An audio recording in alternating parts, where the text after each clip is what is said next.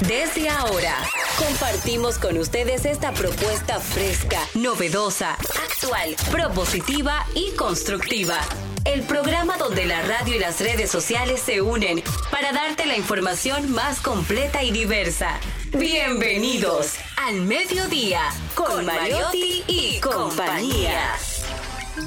Al mediodía, al mediodía, al mediodía con Mariotti y compañía.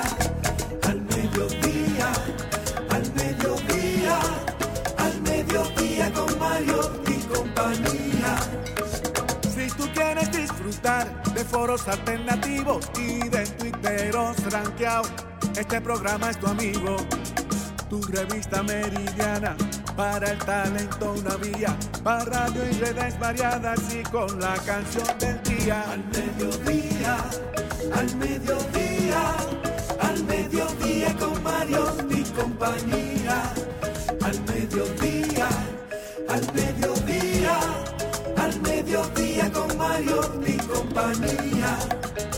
Si tú quieres disfrutar de página para izquierda, en la calle y el hogar, por eso no te lo pierdas. Para que hablemos un poco de salud y nutrición. Vamos allí camino propio de moda y decoración. Al mediodía, al mediodía, al mediodía con Mario.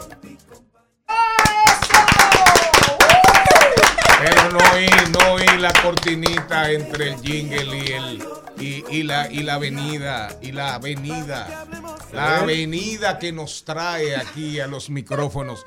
Aquí estamos, diversidad divertida de información sin sufrición. Radio y redes, redes y radio, radio responsable. Al mediodía con Mariotti y compañía. Estamos rumba 98.5 FM para el Gran Santo Domingo.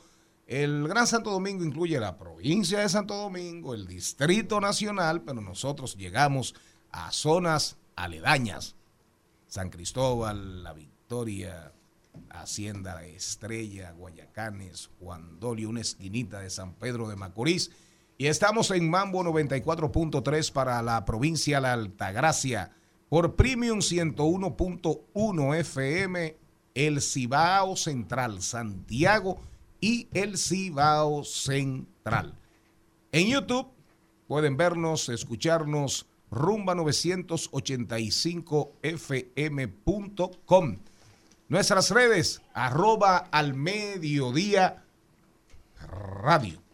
Aquí estamos para todos, para todos ustedes. Atención, Darían Vargas. La educación agudiza, la buena educación agudiza la conciencia y promueve las habilidades innatas. No destruyas valor construido, por favor. Que Dios no te castigue. Mentira. Un abrazo fuerte para Darían Vargas, nuestro influencer mayor, donde quiera que se encuentre. Charles Mariotti Paz, ¿cómo andas? Muy buenas tardes, mi gente. Feliz, agradecido de estar con todos ustedes. ¿Nada más? Sí, sí. De viernes, viernes de brevedad. Viernes de brevedad. Sí, sí. Ah. ¿Y usted, señor Morel, breve? Bueno, vamos a ver. Yo, estoy, yo sí estoy feliz y agradecido de estar aquí en Al Mediodía con Mariotti y compañía, el programa más alegre de los viernes y el toque de queda de la semana completa en la transición desde la mañana hacia la tarde. Esto es Al Mediodía con Mariotti y compañía. Está, está mejorando bastante. Dios. Mucho, ¿verdad? Sí, sí, sí, parece locutor. Un salto cuántico. Saqué mi un carnet salto- ahora un por el salto cuántico. Maribel, ¿cómo andas? Nunca mejor dicho. Eh, tal como dice Charlene, si breve, bueno dos veces. Hoy va a ser un gran programa porque tenemos mucho contenido, invitadísimos eh, muy especiales y el ánimo y, y la poesía y la alegría que no debe faltar. Nashla Bogar va a estar con nosotros hoy desde Europa. Viene en euros. Viene Nashla para acá. Novita, tú eres parte ya de este programa, aunque sea los viernes nada más. Saluda. No, no, no, no. Si usted me dice que venga más días, un honor para mí. Este- no, Lunes, miércoles y viernes. Además lleg- llegó a las 11. no, de verdad sería un honor para mí. eh, Esta es tu estar casa. Tú no más tienes que llegar aquí. Claro, pero Uno, siempre unos pies que los quieren espacios. pasear y unos zapatos que quieren que lo compre, coja ahí. Aunque Malena Pero, le Novita, duela. Novita, yo te voy a hacer una pregunta, tú como un abogado, muchacho que lee, un lector ávido, siempre también con avidez. Eh, es verdad, creo que fue Horacio, no sé qué filósofo griego dijo, cuando se entiende el entendimiento de algo, es facilísimo ponerle palabras. Eso es verdad. ¿A ti te pasa? Yo supongo que sí. Cuando se tiene el, el- el entendimiento, la comprensión de algo en tu cabeza, en tu cerebro, es fácil verbalizarlo, es fácil discursiarlo. Es fácil conceptualizarlo y buscar un ejemplo sobre qué significa la cosa. ¿Y usted, Maribel Contreras, qué opina? Bueno, yo opino que a veces sí, a veces no. Porque hay mucha gente que tiene información, que tiene la formación y sin embargo No la puede sabe- comunicar. No la sabe No comunicar. le puede poner palabras. No, la- no le puede poner a las, a las palabras. ¿Qué usted opina, señor Mariotti? Repita, repita. Ah, qué bueno. El chat está bueno. Eh, sí, eh, no, buenísimo. Este programa, Antonio Espaillá, nosotros tenemos que revisar seriamente la nómina. Así Jenny es. Aquino, ¿cómo anda? Pero para los aumentos. Jenny, ¿cómo anda? Muy buenas tardes, yo estoy muy feliz. Hoy es un día que me representa, Día de la un día Creatividad. feliz, hoy te vas a encontrar con tu enamorada. Ay, eso sí le gusta a Jenny. Ven, ven, porque es que tenemos que revisar la nómina. Hay que empezar a hacer recortes. Bueno, señores, hoy es el Día de la Creatividad, Internacional de la Creatividad e Innovación, que se celebra cada 21 de abril. Y nosotros, yo me puse muy creativa, entonces estaba pensando, un hombre que tiene tanto Un que un dar. hombre. Sí. Un hombre Siempre que tiene... hay un hombre en la vida sí, de sí, Jenny, sí. ¿eh? No, no, pero... eh, sí. Aunque no llegue. Eh, espérate, no. Puede ser un hombre en Eh, pero- diferentes ¿Sabe a quién me aspectos. recuerda Jenny? Pero yo estaba en la a barbería a haciéndome la barba y la persona que hace el pedicure y lo manicure ahí en la O barbería. sea, que usted se hace pedicure no, y pero hay una manicure. persona que hace y cuando me lo he hecho. Ok. Es un hombre que se cuida. higiene. la ¿Usted imagen. es un gorrión o un ruiseñor? Un ruiseñor, definitivamente. Buen dato, Pero ella tiene varios años buscando la visa. La señora de los pedicures. María, ¿tú sabes Sí, quién sí. Buena mujer, Un María. abrazo a María, que lo, se- seguro nos está escuchando. Y ella, ahora le dieron la visa y me dice, Cristian, ahora tengo miedo. Duré tantos años atrás de eso Y no- que yo creí que nunca me lo iban a dar. A Jenny le va a pasar eso. Cuando se encuentra el marido, va a decir, ¿ahora que yo voy a hacer que lo tengo? Bueno. No, tengo una cosa. Mario, Pero les voy a decir dos cositas que ¿Cómo quería preguntar. No, que estaba pensando en, en los versos de, de Serrat, eh, que decía de que tengo una mujer atravesada entre los párpados. Ella tiene un Ah, hombre sí, atravesado. No, ceja, sí pero es. que ustedes no me han dejado Pero terminar en los mi párpados idea. a ella no le interesa. Eh, por favor, Jenny, sigue, Jenny, sigue. Les voy a Ya, decir no le dos cosas. A propósito. No y favor. quería, aparte de que ya ustedes me pusieron otra dinámica, pero quería, aparte de la creatividad, quería preguntarle al creador de este espacio que nos ha reunido a todos, cómo él se siente, algo que lo una a cada uno de nosotros. O sea, cómo él se ve en cada uno de nosotros, porque eso es creatividad. Y tú dices, tú tienes esa empatía con cada uno y con cada uno de nosotros tiene una dinámica diferente, que tiene que compartir y me encantaría tener esa... Yo realmente el, aquí tengo una afinidad con todos ustedes, Sí. pero de manera individual, particular, me- no pudiera así como eh, señalarla ni especificarla. Creo que en sentido general mi afinidad es con una atmósfera eh, de felicidad, eh, Ah. eh, sin egos prevale- tratando de prevalecer, eh, todos ustedes aportan, dan lo mejor de sí. Yo creo que mi afinidad es colectiva colectiva. Ahora, mis sentimientos de, y mis, digamos, mis apreciaciones de manera particular sobre cada uno o cada una de ustedes, me las reservo porque si las expreso aquí les voy a hacer un daño. Ah, le tengo una cosa, otra cosita. ¿Saben qué? Que encontré mi audio que me respondí. representa. No, pero está bien. Mira. Les tengo el audio que me representa a partir de ahora. Tanto tiempo que cuando tenga un novio no sé qué voy a hacer. A lo que ¿Qué digo. comen? ¿Cuántas horas duermen? ¿Hay que, ¿Hay que sacarlos a pasear? ¿Le tengo que poner un microchip? ¿Es un novio o un perro? Señores, les vamos a recomendar antes de hablar del, del contenido de hoy, busquen el artículo de Eduardo Jorge Prax del periódico Hoy, del, del diario Hoy, en la parte escrita, en la parte digital, un artículo formidable digno de esa pluma, de esa profundidad, de esa capacidad de análisis.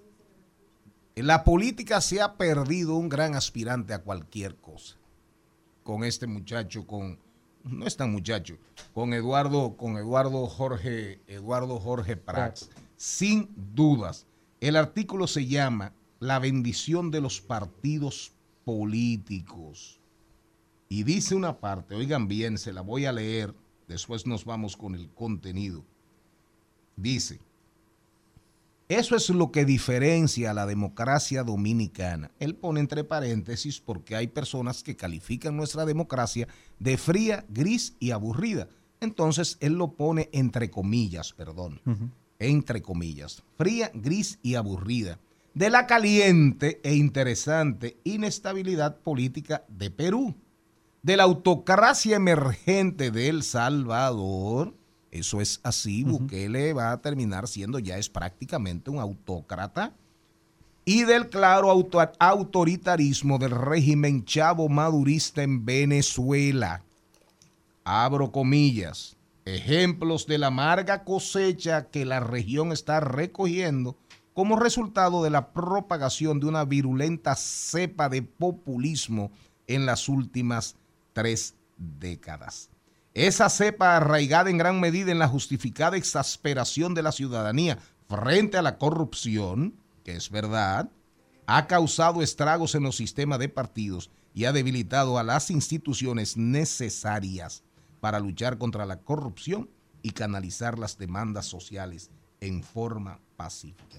Eso es una cita de un autor que se llama Casas Zamora. Pero el artículo en esencia lo que plantea, atención Mariotti Paz, atención don Cristian Morel, ustedes que aspiran, ojalá los dominicanos preservemos la belleza, bondad y virtud de una democracia basada en partidos fuertes. Hace alusión a Carl Smith, que es un gran filósofo, un estudioso de los sistemas de los sistemas políticos en el mundo y de lo que ha sido la historia respecto a a los movimientos, a las agrupaciones, a los partidos políticos que han marcado la vida de las sociedades modernas y hasta del pasado. La bendición de los partidos políticos de Eduardo Jorge Prax.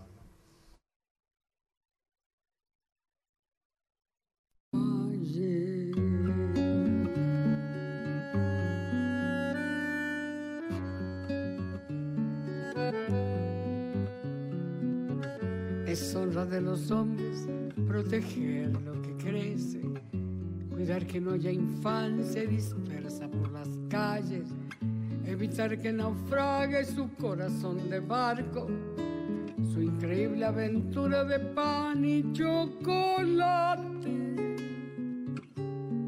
poniéndole una estrella en el sitio del hambre de otro modo.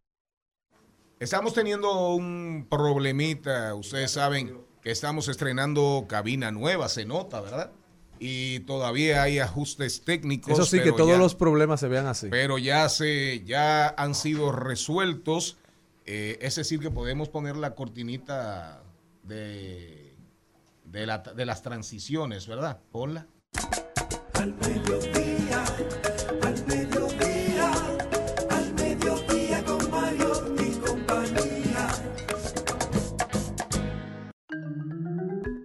La canción que escuchaban ahí es una colaboración de Calle 13 con una artista de dimensión universal, Mercedes Sosa, la negra, la negra Mercedes de la Argentina. Hay un niño en la calle. Hoy, hoy rendimos, hoy nos rendimos ante, nos ponemos frente a esas familias que han perdido a estos niños en la maternidad de San Lorenzo, De San Lorenzo. San Lorenzo de los Minas y vamos a estar eh, haciendo referencia a este tema, pero de manera de sin entrar en la política abierta, eh, aprovechándonos eventualmente de la desgracia ajena, pero con poesía y con canciones estaremos haciendo referencia a este tristísimo y lamentable caso. Primero la bienvenida a Celine Méndez. Muy buenas tardes, agradecida de Dios de poder compartir este viernes maravilloso con este público fiel que nos sigue cada día y sobre todo cuando no tienen la oportunidad de estar en el radio, bueno, pues nos buscan a través de las plataformas digitales que estamos por todos los lados, hasta por televisión en un excelente resumen, sábados y domingos. Por Telefuturo, Canal 23. Antes el contenido, antes el contenido, no se desesperen, que hay contenido de sobra hoy. Eh, hay un poema de Antonio Machado, uno de los grandes poetas del siglo XX español, de la generación del 38. De la generación del 38 se llama. eh, no es muy La largo. muerte del niño herido. La muerte del niño herido. Atención a la voz de Maribel Contreras. Otra vez es la noche. Es el martillo de la fiebre en las sienes bien vendadas del niño. Madre, el pájaro amarillo, las mariposas negras y moradas. Duerme, hijo mío, y la manito oprime la madre junto al lecho. Oh flor de fuego, ¿quién ha flor de sangre? Dime, ¿hay en la pobre alcoba olor de espliego? Fuera, la oronda luna que blanquea cúpula y torre a la ciudad sombría. Invisible avión moscardonea. ¿Duermes, oh dulce flor de sangre mía? El cristal del balcón repiquetea. Oh, fría, fría, fría, fría. Al mediodía, al mediodía, al mediodía con Mario y compañía. Cuando un niño se muere, esa viene ahorita con los Tigres del Norte, sí señor, pobres niños del grupo Miramar. Y vamos a seguir también con Mercedes Sosa y con Calle 13, con Calle 13 que dice eso. Su increíble aventura, evitar que naufrague su corazón de barco, su increíble aventura de pan y chocolate, poniéndole una estrella en el sitio del hambre. Dios mío, Dios mío, Dios mío. Hay un niño en la calle. Así es, por los pasillos del Congreso con Félix Nova y Ciano. Hoy vamos a hablar de iniciativas legislativas que tienen el mismo objetivo. El señor Mariotti Paz, desde que acabe don Félix Nova, vamos a hacer, vamos a hacer un segmento que tiene patrocinador. Se llama Páginas para la Izquierda, con el libro que se nos quedó ayer. Nashla Bogar, después del cambio de la una actriz, comunicadora e influencer, tremendo ser humano. Nashla, qué orgullo para nosotros tener una Nashla en la República Dominicana, rodando por el entretenimiento. Y vamos a cerrar el programa con Gabriel. Gabriel, nuestro community manager que ha sido ya contratado, que tiene su el lanzamiento de su sencillo Ser como tú. Y eh, más, también, también, también. Todos nuestros segmentos. Nos vamos con Félix Nova.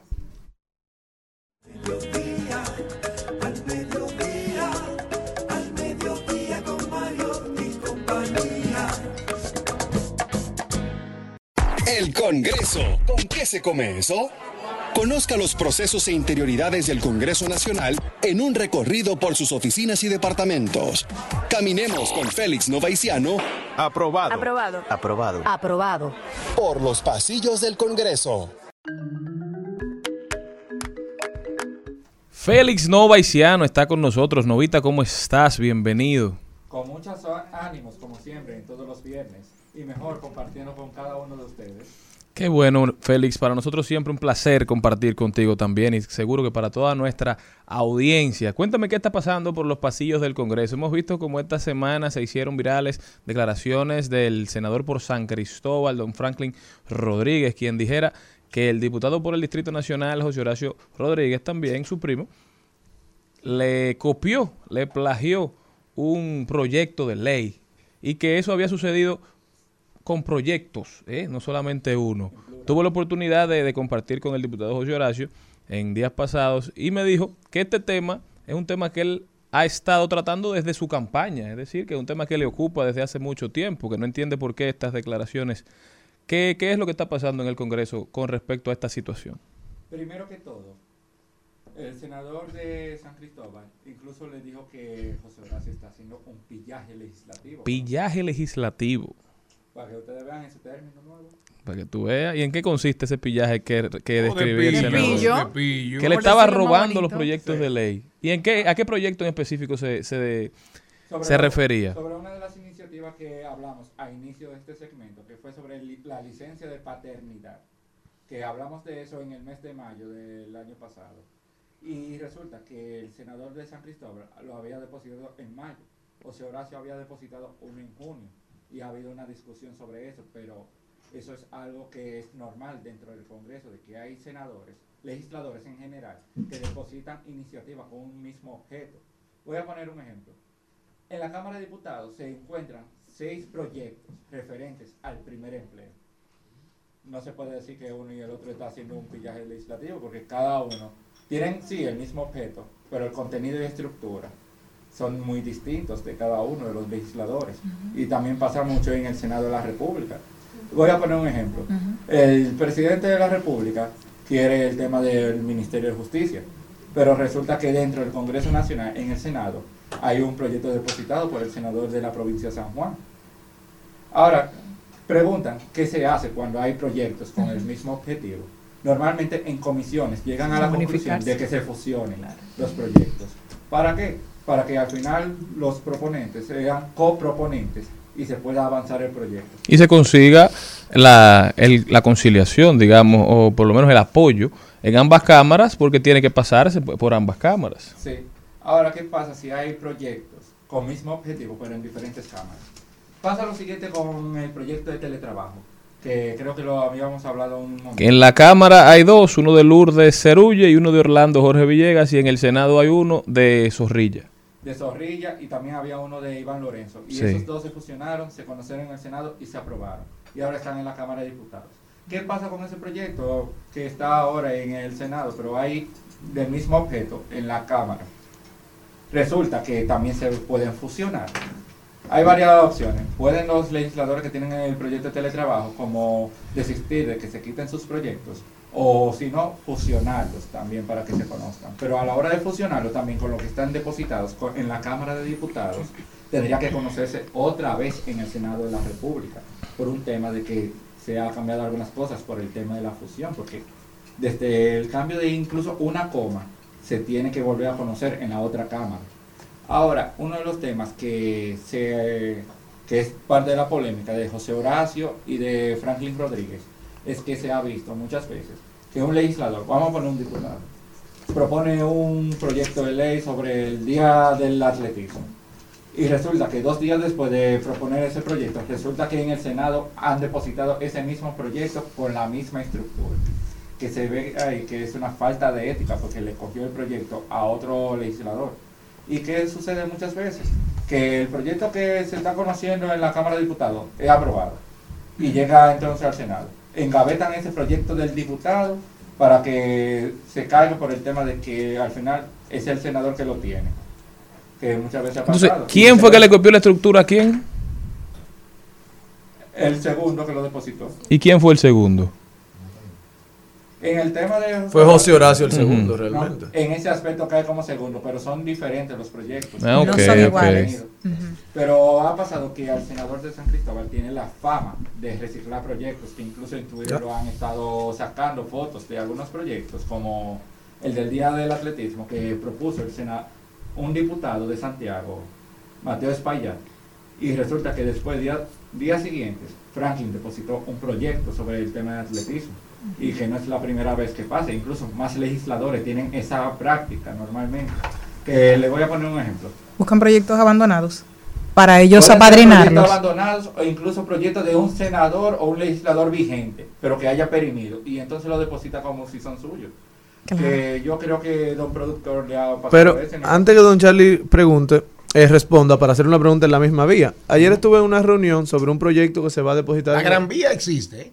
Sí, Sí, la vía de la y venden- y ven- Claro. venden en cantinas. la Duarte no tan lejos y en el Conde ahí nomás. Viendo por el departamento. Eh, Ah, y en- en- surtido. en la donde se va a también. introducir entre No, varios diputados factura, un proyecto de ley que en algún momento, el 2019-20, eh, fue depositado por un senador y fue aprobado en el Senado. Y se envió a la Cámara de Diputados, pero la Cámara no lo ha enviado a comisión. Pero el proyecto sufre de fallas eh, estructurales y técnicas que no en comisión sería más el proceso de debate y de modificación que como quiera tiene que ir a aprobación al Senado que depositar uno nuevo conformado por estos legisladores que lo van a presentar. ¿Es ilegal? ¿Es un plagio? Porque ¿qué es lo novedoso? ¿La idea o el contenido? Ese es un gran debate en el tema de las técnicas legislativas y más que normalmente hay conflicto entre legisladores cuando pasa eso con las iniciativas porque el proponente original dice fui yo que lo hice porque Ah, ahora ustedes han dejado que perima y ustedes ahora quieren tener el Ah, crédito Hay, hay, un, hay un problema ético ahí, indiscutiblemente. Además, usted puede retomar la idea, pero hágala con sus palabras. Eh, póngale nuevas ideas, refórmelo y haga una pieza que le deba al otro, pero que tenga algo suyo. O no, pero- o que le dé el crédito y le diga a la otra persona. Bueno, pero que por está ahí. ejemplo, yo desarrollé, que Nova fue parte de ese proceso, desarrolló un proyecto de ley sobre capitalidad, la ley de capitalidad del Distrito Nacional, y ayer un aspirante alcalde habló que él iba a asumir el tema de la ley de capitalidad. Yo no puedo asumir que me lo robó, porque es un tema país. Claro. Eso es normal. Eh, rapidito, ¿qué usted quería decir? No, es que yo tengo No, un no. recuento. Es sí, que es que tengo un recuento. La ley 6132 tiene dos proponentes. En el Senado estaba Rafael Vargas y en el y en el y en el y en la Cámara de Diputados el Pidio Báez, pero la iniciativa es de Rafael.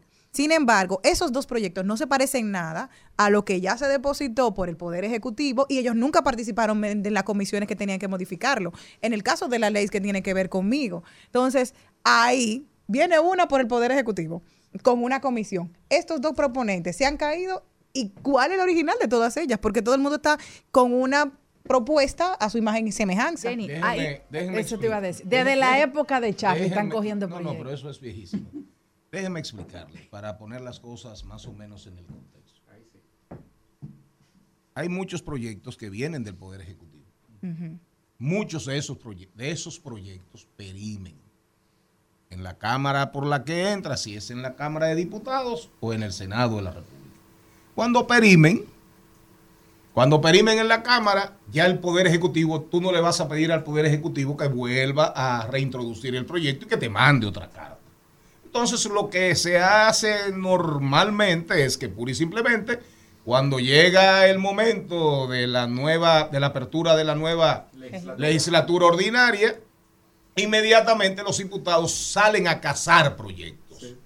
Algunos cazan proyectos que ni se parecen a ellos, Claro. ni se parecen a su, a su discurso, ni se parecen a su trayectoria, a nada. Pero al final quieren tener, aparecer como legisladores que tienen iniciativas, como proponentes. En el Senado igualito, en el Senado igualito. Regularmente la mayor carnada, la mayor carne ahí es de proyectos que vienen del Ejecutivo que vienen del Ejecutivo o que vienen de instancias del Estado, de instituciones del Estado con iniciativa legislativa.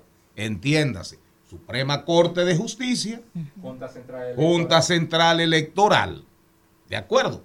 Ahora, iniciativas propias generadas por las oficinas de gestión senatorial, por los consultores, consejeros, etcétera, no todas esas oficinas tienen las capacidades. Por ejemplo, ¿quién producía más proyectos allá? Que era una fábrica de proyectos. El senador de San Juan, cuyo nombre no quiero acordarme. Eh, el ex colega. Porque tenía la capacidad de pagar muchos asesores. ¿Quién era el que más proponía en el Senado de la República? Adriano Sánchez Roa. Pero Adriano sometía mil resoluciones para apa- aparecer como el senador más productivo, por ejemplo. Pero ha sido siempre eso. Siempre ha sido así. a- eh, eh, andan a la casa. Hay legisladores que acogen, legis- acogen legislaciones de grupos económicos, de grupos fácticos, de ONGs, o copy paste de o otro son, ahí hay proyecto. legisladores que, y legisladoras que hacen un copy page, que cogen proyectos de Colombia, de países, México. de países más o menos con, eh, con una economía parecida a la República Dominicana, y eso se da como la verdolaga también. Y ahora con chat GPT y con chat eh, 4.0, no dude usted que de repente tengamos legisladores Y no- sometiendo proyectos, sometiendo proyectos realizados por chat GPT. Don productor, me viene algo. Usted dijo que Se los proyectos que vienen del Dime, pero dime. que los proyectos que vienen del ejecutivo son los primeros que casan. Ha prohibido la ley de hidrocarburos y yo no veo a nadie que lo haya depositado. Porque es un proyecto que tiene sus bemoles. Pero sin embargo, el de minería, ¿cuánto tiene? El de comercio marítimo, el de comercio marítimo que finalmente salió provino del Ejecutivo El de originalmente. El de aduanas. Hay muchísimos proyectos que vienen del ala ejecutiva. Pero cuando digo ala, eje- ala ejecutiva, los envía el consultor jurídico, pero provienen de ministerios que promueven la ley de minería, la modificación de la ley de minería que está ahora mismo en curso. Promueven, de- mini- los ministerios promueven que el, legis- que el consultor jurídico, que el Poder Ejecutivo envíe sus proyectos para discusión al Parlamento, al Congreso Nacional. Muchísimas gracias, Novita. Pero al final creo que están, Claro. están más, o Satisfechos. menos, más o menos edificados. Hay, hay legisladores que viven a la casa de proyectos, hay legisladores que producen sus propios proyectos, hay otros que no producen, que no someten muchos proyectos, Y hay pero, otros son, que no van. pero son los que más aportan a los proyectos. Exacto. Vámonos. Al mediodía,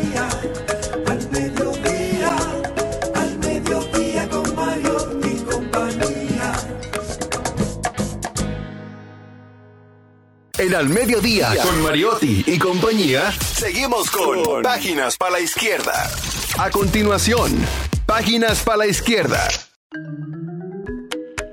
Este segmento llega a ustedes a nombre de Pasteurizadora Rica. Porque la vida es rica. Y el libro de hoy es ¿Y si el arte pudiera cambiar su vida? de Susie Hodgett.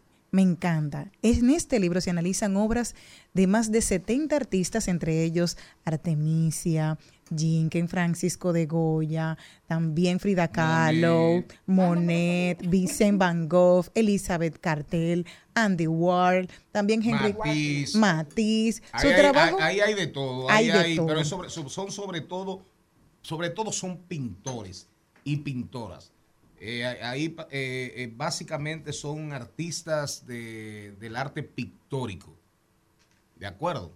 El libro es sobre vidas de grandes artistas del pincel, del, del, del cincel, de la escultura.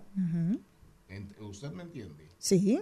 O sea, que ahí no hay Entre ahí no ellos hay como Van Gogh- no, ahí no no, no, no, no, no, se hablaba de que Ahí lo que hay es color, ahí lo que hay es eh, eh, las expresiones del arte, de la pintura a través de la historia y grandes vidas, grandes obras. Siga. Exacto, es como la casa, la, la vida de, Frida Kahlo. Ella sufrió tanto y todo eso lo plasmó a través de su obra pictórica. Entonces, Así cómo las emociones la podemos drenar y cómo la salvaron a ella de todo en un momento. Gogh, Exacto, que se dice que es el Winston padre. Que se enfermó. No, no, pues Win- Winston pintaba. Pi- Winston pero pintaba después como que- una manera de escaparse. Exactamente. De escaparse. Que lo vi en su biografía. Es- esa era su forma de él pelear con su Con su estrés. estrés. El Es caso de. Winston Churchill. Y pintaba bien, ¿eh? Y pintaba bien.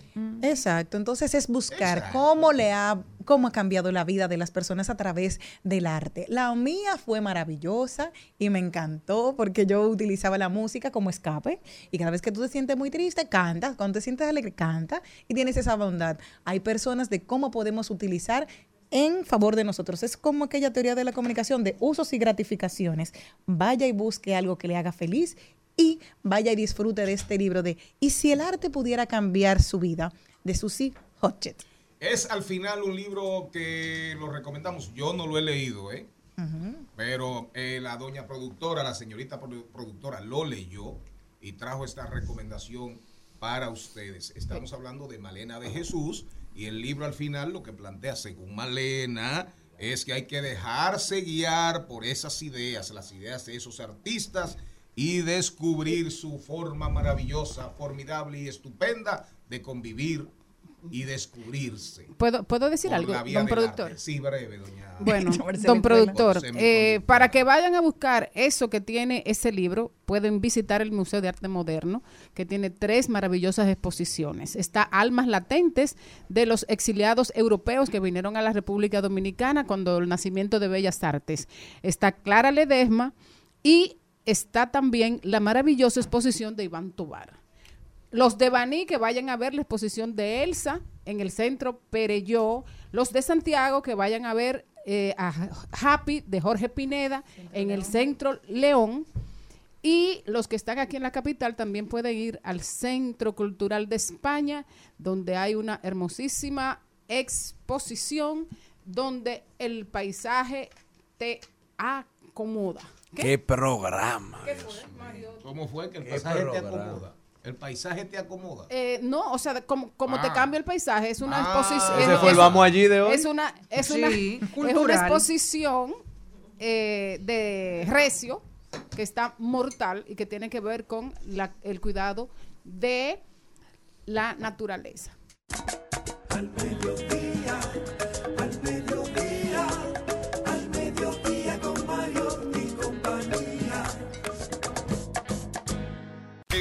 Al Mediodía dice presente. Dice presente el músculo y la mente. El músculo y la mente. Estamos en deportes.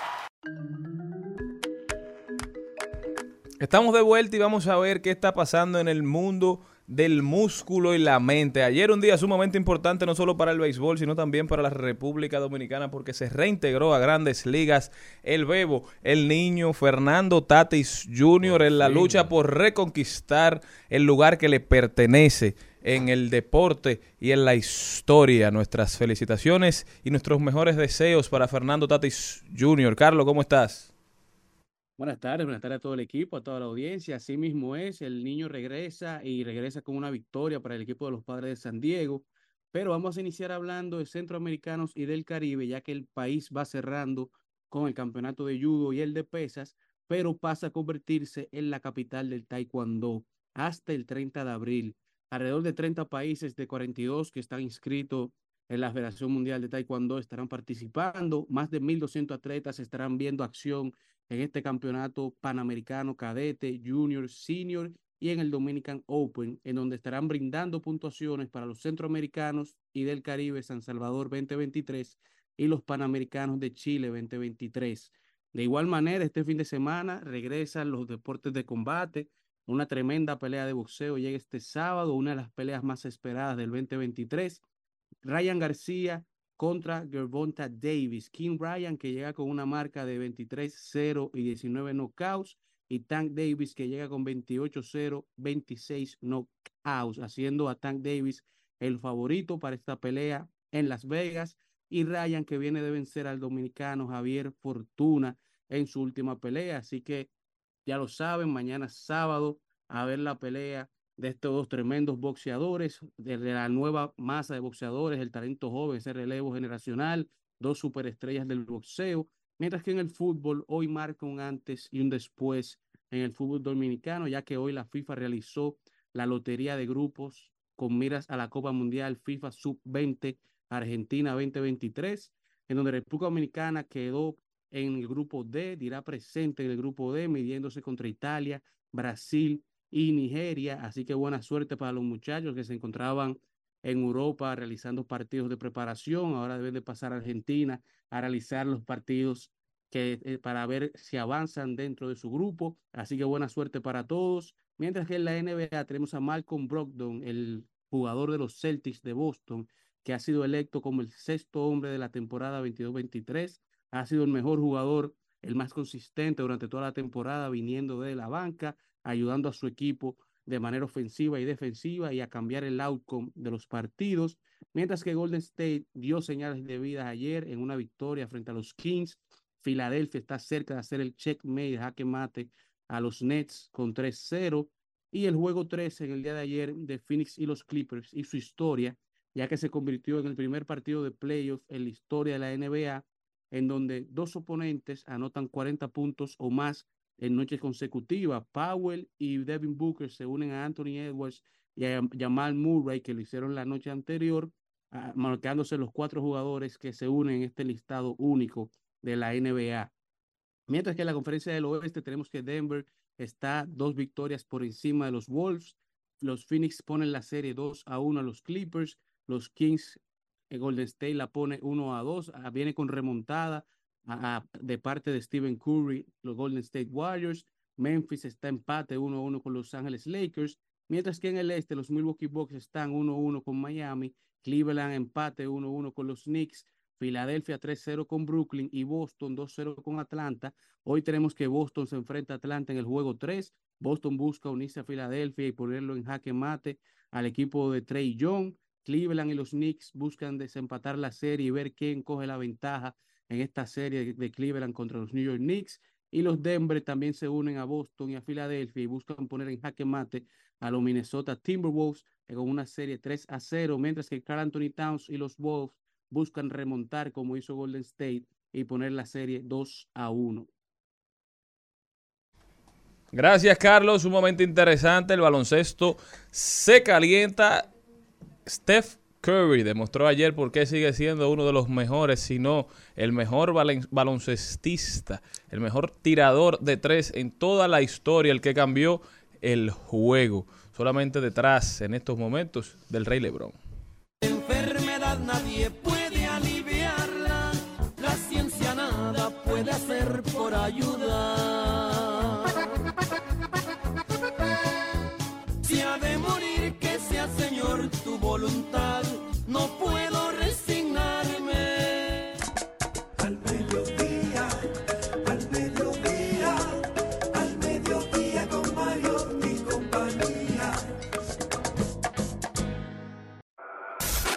En Al Mediodía. ¡Ay! Lo dijo. ¡Ay!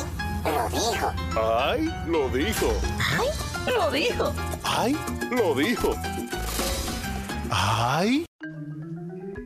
Don Cristian Morel, eh, a propósito, antes de, antes de Cristian, y, e- y ahí lo dijo, eh, realmente eh, a, Carlos, a Carlo Mariotti se le pasó comentar lo que aconteció ¿Tú en el crees juego. que se le pasó? Que no le interesó comentar. Hoy no, hoy no. Ah, no le interesó. Porque en el juego que perdieron los Lakers contra. ¿Contra quién? Contra Memphis. Contra Memphis, que no tiene a Jay Moran. A Jay Moran por una lesión. El que lo estaba defendiendo, que lo estaba, le estaba dando duro a, a LeBron. Al final, cuando el juego termina, se burló de LeBron a la franca. Y tuvieron un cruce de palabras bien fuertes. Pero al final, el, el muchacho es un jugador jovencito. Le dijo de todo a LeBron eh, cuando perdieron y se burló. eh, bullying full, full con LeBron. Y al final dio unas declaraciones a la prensa diciendo que LeBron ya estaba, que LeBron ya estaba listo, que ya LeBron estaba viejo, que era un carcamal. Yo solo espero, ¿cuándo juegan los Lakers y Memphis? Creo que juegan hoy. Creo que juegan hoy. Eh, a Carlos Mariotti que me escriba, creo que juegan hoy. Yo sé que Lebron viene con mala leche y con mala fe. Y cuando viene a ver, hoy Lebron destroza a Memphis, a los Osos, a los Grizzlies de Memphis. Eh, Morel. Morel, Morel. Bueno, salió en las redes sociales eh, ayer que un chino, un ciudadano chino, identificado como Lu, eh, recibió una propuesta, bueno, un premio o una propuesta en su lugar de trabajo donde le decían, tú eres tan, tan bueno que te estamos dando dos opciones. ¿Qué prefieres? ¿Un año de vacaciones con tu sueldo pago, con disfrute de sueldo, o un año sin descanso, pero con doble sueldo, con el doble de tu sueldo? Bueno. ¿Qué usted opina, señora? Bueno, en esta altura de mi vida, Tienes que subir un poquito Ahora- ayer no te oías. Se está- se- ayer no te oías. Se está oyendo que bien, Celine. eh, ya no necesito tantas cosas para estar bien, pues yo cogería el año de vacaciones y que me paguen el mismo sueldo. Ahora, si es una persona que está comenzando su vida y que tiene que echar para adelante y comprarse su apartamento y su cosa, debe de coger el otro. ¿Qué usted haría, Fajarse a trabajar. Ya me contestó. Yo voy a hacer la segunda opción. Yo trabajo el doble. ¿Y usted, señor Mariotti Paz? al Sí, o sea, trabajo Yo- un año y que me paguen el doble. Sin vacaciones. Yo cojo mi añito de vacaciones. Me busco otro Usted- trabajo. Usted no le pagan el doble y no descansa. ¿Y tú, Maribel? Yo vacaciones. Vacaciones pagadas. Primero yo quisiera. yo cogería, No, yo cogería el yo año sin descanso y el doble sueldo porque yo buscaría momentos para descansar. Ah, no, tú sería otro trampa. debate. Tú estás haciendo trampa. Una pregunta, ¿por qué renunció Jessica Pereira de extremo a extremo? Porque el niño prodigio lo dijo. El niño prodigio lo dijo. ¿Qué usted haría, señor Morel? No, yo me quedaría sin descanso y con doble sueldo y buscaría momentos para descansar. crea una dinámica en esa oficina. No, pero te van a votar porque a ti te mandaron a trabajar el doble. Pero hay una cosa, no hay que tener vacaciones para descansar. Exacto. Es siete días, 24 horas. No, imposible, no es una máquina. es, usted no coge vacaciones Trabaja le- sábado y domingo. y le, y le dan, No. y, y le dan el doble y le dan el doble del sueldo. Claro. Es igual que tu horario normal. Exacto, es como que a mí me diciendo. O sea, queda, Es me igualito. queda libre el sábado y el domingo. Sí. No, no, no. Señores, Claro que- ustedes no saben eso, eso no lo dice ahí, ya están especulando. Pero si es sin descanso. ¿En qué empresa No creo que, que en? China estén ofreciendo eso así. No, no, no, pero, eh, eh, eh, No, pero, ya pero como dice Celine, estamos especulando. Claro. Ahora, a mí, si me dicen horario normal, lunes a viernes, ¿verdad? Y el sábado y domingo normal, porque vacaciones son vacaciones. Exacto. Bueno. Días no laborales. Claro, es así. decir, días calendarios. Es así. No días hábiles. Me- ¿Usted me entiende? Yo estoy segura que son los siete días de la semana. 15 días, no, 15 días calendarios son las vacaciones normales de usted como un empleado cada año, ¿verdad? Claro. Hay empresas que deciden pagarlas y hay gente que les encanta que se las paguen.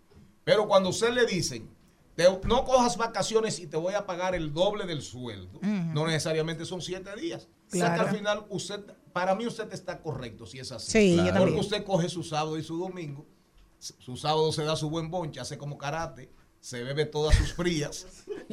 coge su Y el lunes, y el lunes tú comienzas a restablecerte. domingo Y pasea. El otro ahí lo dijo. El otro lo dijo es de Calavera, que lo dice lo siguiente, todos hablan de tu niño interior, pero nadie te habla de la viejita interior, que te juzga, te critica, se duerme a las nueve y se le olvida todo. Es verdad. Pero es verdad. Todos tenemos una. Eso es verdad. O un viejito interior. Lo que pasa, me imagino que la gente dice de lo de la niña, porque son los traumas que traes de la adolescencia, de la niñez, de cuando eras bebé. Los traumas cuando ya eres viejo, pues ya, imagínate, eso tú no sabes cuáles vas a vivir. Pero normalmente tú eres muy ruda contigo, o sea, como juez te juzgas muy duro y entonces yo creo que es ahí esa viejita que siempre te critica, eres tú mismo en la cabeza, entonces tú, tu señora mayor está ahí dentro de ti diciendo Por eso la gente, esa viejita, le da patilla para Por, dormir. por eso que yo prefiero tener mi niña despierta. Pero eso es, eso es correctísimo. Todos tenemos, todos tenemos, todos llevamos un niño adentro, una niña, a pesar de ser viejos. Así de simple. Porque Y al qué final, bueno que está. ¿qué es la vida? Al final usted, cuando al final, al final cuando usted es un niño, lo cargan. Y cuando es un viejito, Lo cargan. lo cargan. Entonces, usted, ya ahí el niño no es interior necesariamente. Ya ahí es como un poquito, eh, un poquito ya exterior. Si tienes suerte, lo cargan, porque hay algunos hijos que te mandan a otro sitio para que ni te carguen. Pero hay, hay viejos. Pues la única etapa distinta es la, adolescencia. Hay viejos que nunca dejan morir a su niño, señores. es así. Es verdad. Hay personas que llegan a 90 años y siguen siendo felices, recordando y rememorando sus mejores días El- de la el infancia. dueño de casa de teatro. Y, y- y hacen reír a todo el mundo y le alegran El la duende. existencia a todo el mundo. Ojalá yo tener vivo siempre mi niño interior, pero sin que mi mamá aparezca con su bendita correa y su pena.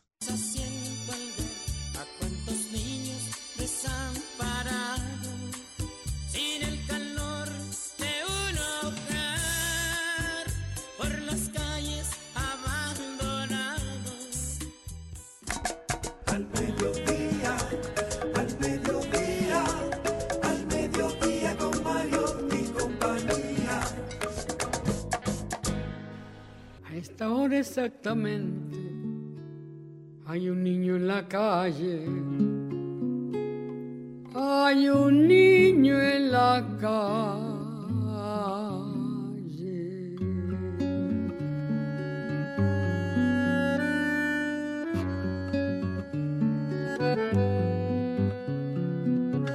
Es honra de los hombres proteger lo que crece, cuidar que no haya infancia dispersa por las calles.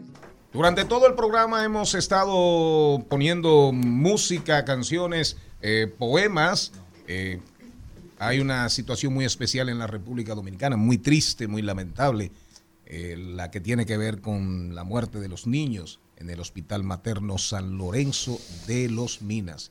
Ahí estaba Mercedes Sosa, es la versión de Mercedes, la negra, la negra Sosa de la Argentina, con calle 13.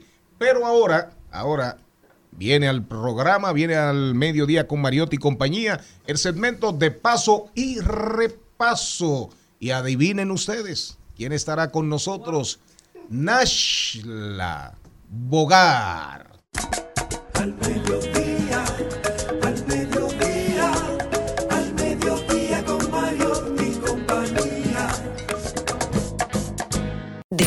Paso, de paso y repaso. En Al Mediodía, con Mariotti, con Mariotti y compañía. Te presentamos De paso y repaso. ¡Tarán! ¡Qué felicidad, qué alegría recibir a Nasla Bogar, bailarina, actriz, presentadora de televisión, productora, bueno, también directora, señores. Y ahora eh, vamos a recibirla con un aplauso. hombre. ¡Bravo! La mejor. Bueno, estamos muy contentos, Nasla, de, de- de tener la oportunidad primero de hablar contigo y de celebrar, porque es un momento de celebrar Gracias, el trabajo, eh, celebrar la creatividad y celebrar sobre todo de que tenemos un documental en los cines que es vital en un momento como este para nosotros que se titula No me conoces. Me encantaría, Nasla, que, Wow. que- que pudiéramos compartir con la gente eh, detalles de este documental que desde anoche está en los cines. ¿Cómo Así surgió eh, Primero- la idea? Claro, muchas gracias a todos por la invitación, Maribel. Personalmente, tú sabes cuánto te admiro, te quiero, eh, te respeto y, y has estado muy cerca de esta, de esta producción. Ya después te, eh, te- te diremos por qué. Pero bueno, la idea de No me conoces surge porque me dio mucha curiosidad escarbar en nuestros prejuicios per- personales y nuestros prejuicios colectivos. Y esto te lo digo porque empezó con preguntas muy íntimas, muy mías, como el por qué yo no me tenía la oportunidad en algún momento de mi carrera de autovalidarme, de celebrarme y por qué yo necesitaba, en cierta forma, como aceptación externa para sentirme validada por mucho tiempo, hace muchos años.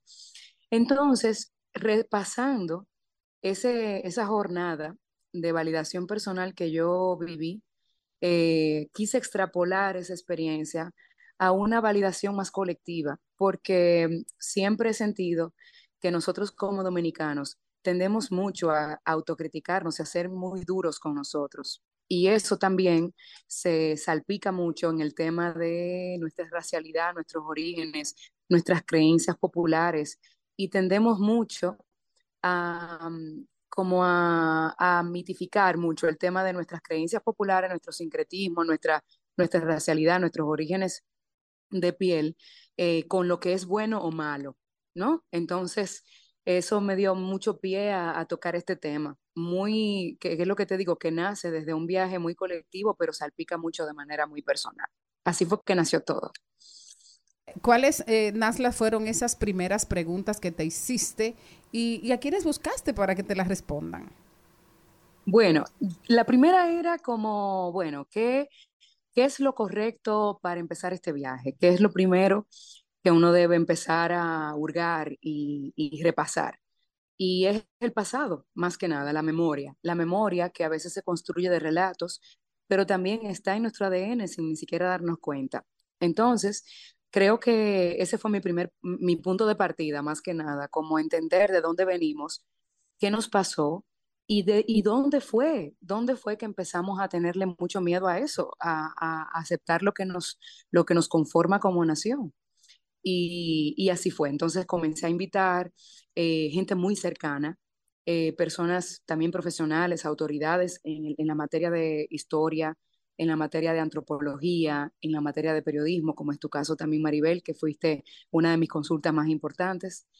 Eh, tuve también eh, acceso a sociólogos, folcloristas, pero también artistas, bailarinas, eh, cantantes, pe- personas, por ejemplo, que trabajan la interpretación, como es el caso de Vicente Santos, un amigo actor que también le atraviesa mucho el tema de la racialidad. Y yo creo como que así fue. Yo quise empezar a crear conversaciones con personas cercanas que de manera personal, pero también de manera colectiva, han tocado el tema de alguna manera. Y, y cada uno de nosotros dentro del documental lo aborda desde un plano sin, eh, o sea, es un plano muy eh, honesto, eh, sin intenciones de imponer eh, una perspectiva bajo ningún concepto. Es un documental que yo creo que celebra la diversidad en todas sus formas. Y, yo sé que es un tema bastante puntiagudo. O sea, eh, to- toca fibras muy sensibles, sobre todo ahora que nosotros tomamos mucho en cuenta eh, los conflictos de naciones con el tema del color de la piel, pero realmente esto no, no, no va de eso. El documental va mucho más sobre nuestra dominicanidad y a mí me encantaría que la gente dé la- tenga la oportunidad de poderlo ver. Me, me gustaría saber, eh, Nasla, ¿qué, qué aprendiste eh, con este proceso de, de la producción y, y la dirección de cine? Porque antes parecía como la cosa más bonita, ¿verdad? Sí. Cuando estábamos, eh, que alguien te dirigía y usted va a decir esto y va a hacer aquello, a tener que conformar Claro. un discurso cinematográfico. Sí, sí, tú sabes que yo tengo ya 20 años de carrera y eh, estoy muy cerca del cine todo el tiempo y a mí siempre me ha gustado tener los ojos bien abiertos para poder aprender de todo el mundo. Pero no es sino cuando te toca la oportunidad de enfrentar preguntas en el set, donde tú como directora debes tener todas las respuestas o por lo menos hacerte, hacerte cuenta de que la tienes, ¿no? Como para poder eh, guiar a la gente eh, es cuando tú te das cuenta de la madurez eh, que requiere un- una posición como esa. Para mí dirigir este documental, de hecho, el hecho de que sea un documental también es mucho más desafiante y más retador porque es lo que yo siempre he dicho, el documental es un ente vivo. No hay una ficción escrita que tiene principio y final. Eh, tú vas, tú planificas, tú ruedas con lo que tú tienes la idea de lo que vas a encontrar y mientras vas rodando, mientras vas editando, comienzas a descubrir la pieza. O sea, tú misma como directora comienzas a descubrirla en el proceso creativo, justamente. Entonces, para mí fue un proceso de madurez enorme. Yo creo que yo soy como una nueva persona partiendo de la experiencia y, y le tengo mucho respeto a, ese, a esa posición de verdad, porque no es nada fácil. Y también aprendí dentro de la narrativa, aprendí mucho, aprendí que nosotros como dominicanos somos una civilización muy joven, muy, muy joven, somos niños. Así Y yo es. creo que, que es, es mi mayor tesis dentro de, esta, de, de este proyecto. No me conoces, me hizo descubrir que nuestros procesos de negación y nuestros conflictos personales entre nosotros mismos eh, son naturales. Y hay que hacer las paces con eso y seguir adelante y celebrarnos como, como lo que somos, pero no podemos darle la espalda a un pasado. Y simplemente es como aceptarlo, celebrarlo y seguir adelante. Para mí ese fue como la gran lección que me dejó y espero de verdad que quien lo vea pueda, pueda tener también como esa resolución, porque fue la intención por la que lo hicimos, con todo el amor del mundo. Yo, yo siempre digo eh, este aviso, yo más dominicana, más orgullosa de ser dominicana no puedo ser. Y este proyecto, que aunque comienza con una negación tipo no me conoces, en realidad es un juego de palabras porque al final lo que yo quiero es eso, que conozcamos nuestro pasado, nuestras huellas, nuestras raíces y que nos apropiemos de ella porque nadie mejor que nosotros para celebrar eso. Y que el hecho de que celebremos nuestra, nuestra raíz no significa que tenemos que darle la espalda a, una, a un desarrollo, ni tampoco tenemos que fusionarnos con nada, tú sabes, o sea, como que para mí el documental lo que, lo que expone es eso. Y, y, soy loca por saber lo que la gente piensa. Eh, me, gustaría saber ahora mismo, eh, una de, la- de, de las manías que tenemos es de compararnos con el viejo mundo. ¿Qué haces por Madrid? Ah, sí, justamente. En- estoy en Madrid eh, porque estoy celebrando la unión del cine iberoamericano. Los premios platino, lo que busca detrás de, de esa creación de ese premio es justamente poder validar y celebrar el cine de otros mercados que no es solamente el estadounidense, tú sabes. Es como aquí, por ejemplo, tú puedes ver eh, en los encuentros de cine que estamos teniendo una, una persona de Brasil, pero también una de España, pero también una de Perú, una dominicana, una cubana, hay cine caribeño, hay cine suramericano, hay mucho cine valioso y yo creo que esta es la mejor plataforma para poder celebrarnos como, como continente y como Iberoamérica. Aquí estoy para eso, representando mi país.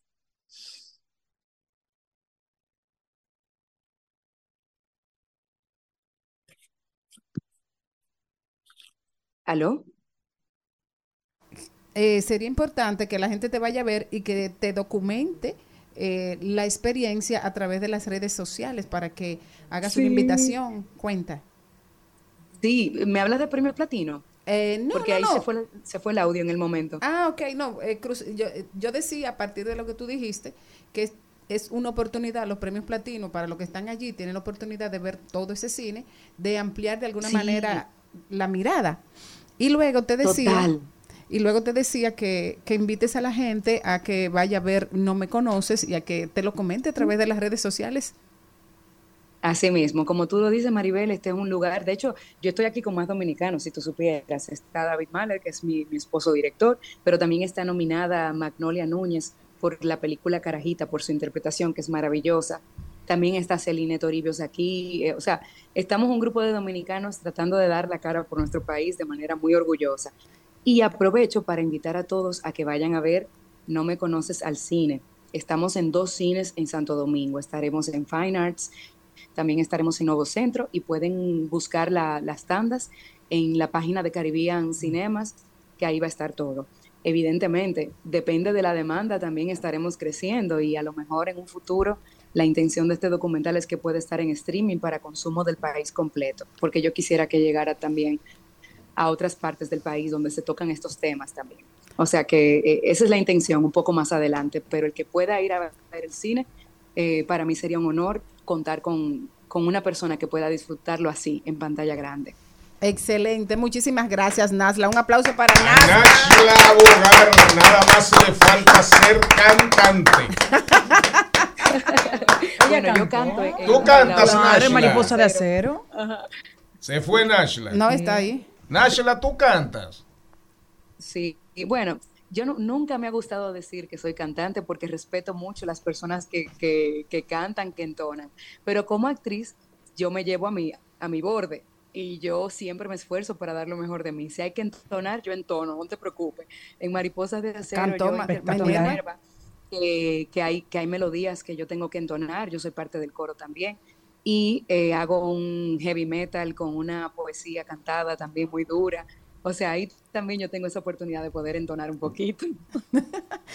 Nashla, muchísimas gracias por estar con nosotros aquí en Te Paso y Repaso con Maribel Contreras. Otro aplauso para Nashla. Gracias, chicos. Gracias por Cuídate, Nashla. gracias por Éxitos. decir que sí. Un beso. mediodía,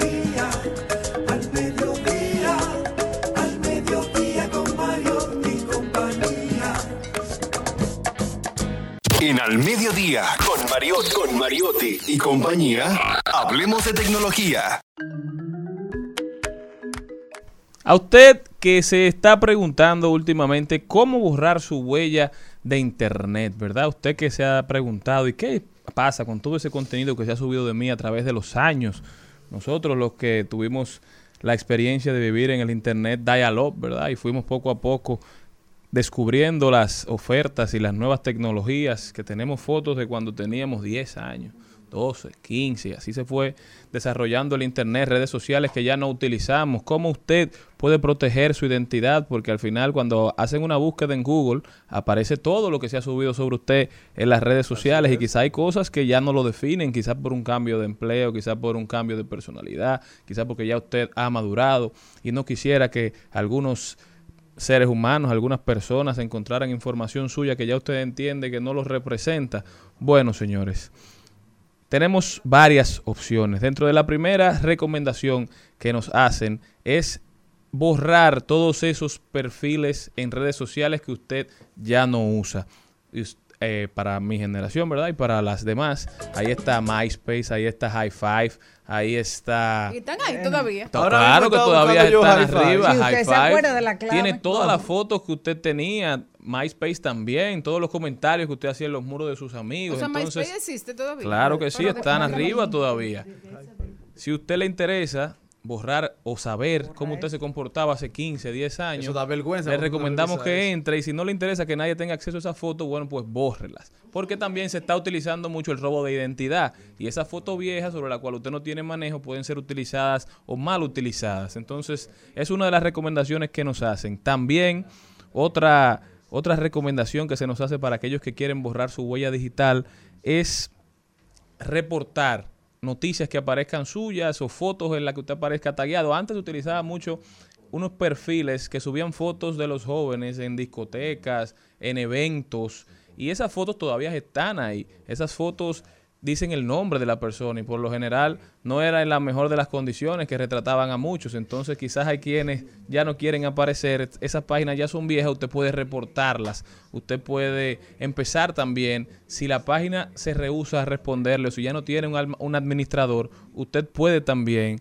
empezar a crear links vacíos con su nombre, con su información, para que sea lo que aparezca cuando una persona entra al internet, por lo general, los seres humanos no pasamos de la segunda, tercera página en los buscadores, es decir, ya usted se queda con información eso. actual. O links llenos también con información que usted sí quiera que se reproduzca, información que sea cierta, ¿verdad? Quizás fotos, quizás una biografía suya, un currículum vitae.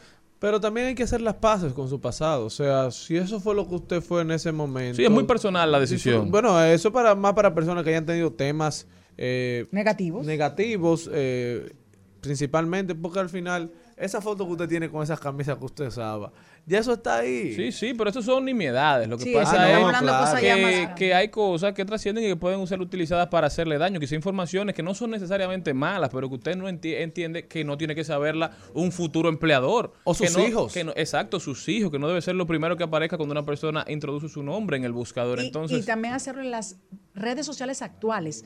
Revise esas fotografías de esas redes que ya usted no quiere que esté. borradas Claro, porque quizá ahora buscan Cristian Morel, aspirante a diputado por la circunscripción 3, y que aparezca Cristian Morel, que no es el caso, ¿verdad? Subido en un sillón, con Rompiendo la 18, silla. 19 años, en una discoteca. Que lo viví y que lo eso no es- viví. eso no es lo que a usted le interesa que aparezca, porque el, el spam de atención es muy limitado. Entonces la persona ve una cosa, se crea una percepción que no es quizá la percepción que usted quiere crear en el momento. Es una recomendación para que la persona pueda limpiar su huella digital en momentos donde el mundo va cambiando tan rápido y donde la gente no se, no se digamos, se somete a fondo a, a informarse, sino que cualquier cosa que ve le crea la percepción basada en sus sesgos. Entonces, por eso hacemos esta invitación, este llamado a las personas que, que revisen su huella digital y que dejen arriba con lo que están conformes y que quizá vayan sacando de órbita esas cosas que entienden que ya no los identifican, que ya no los definen. Malena, tírate el bumper de A Charlene. mí, a mí, yo me voy a quedar, yo prefiero averiguar e investigar mi huella dactilar.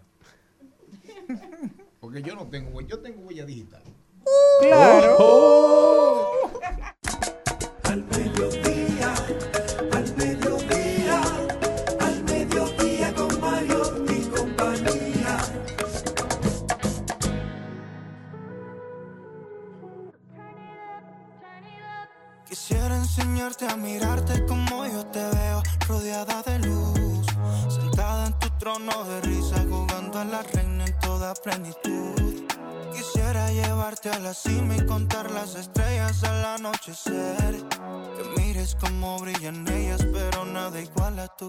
tu gran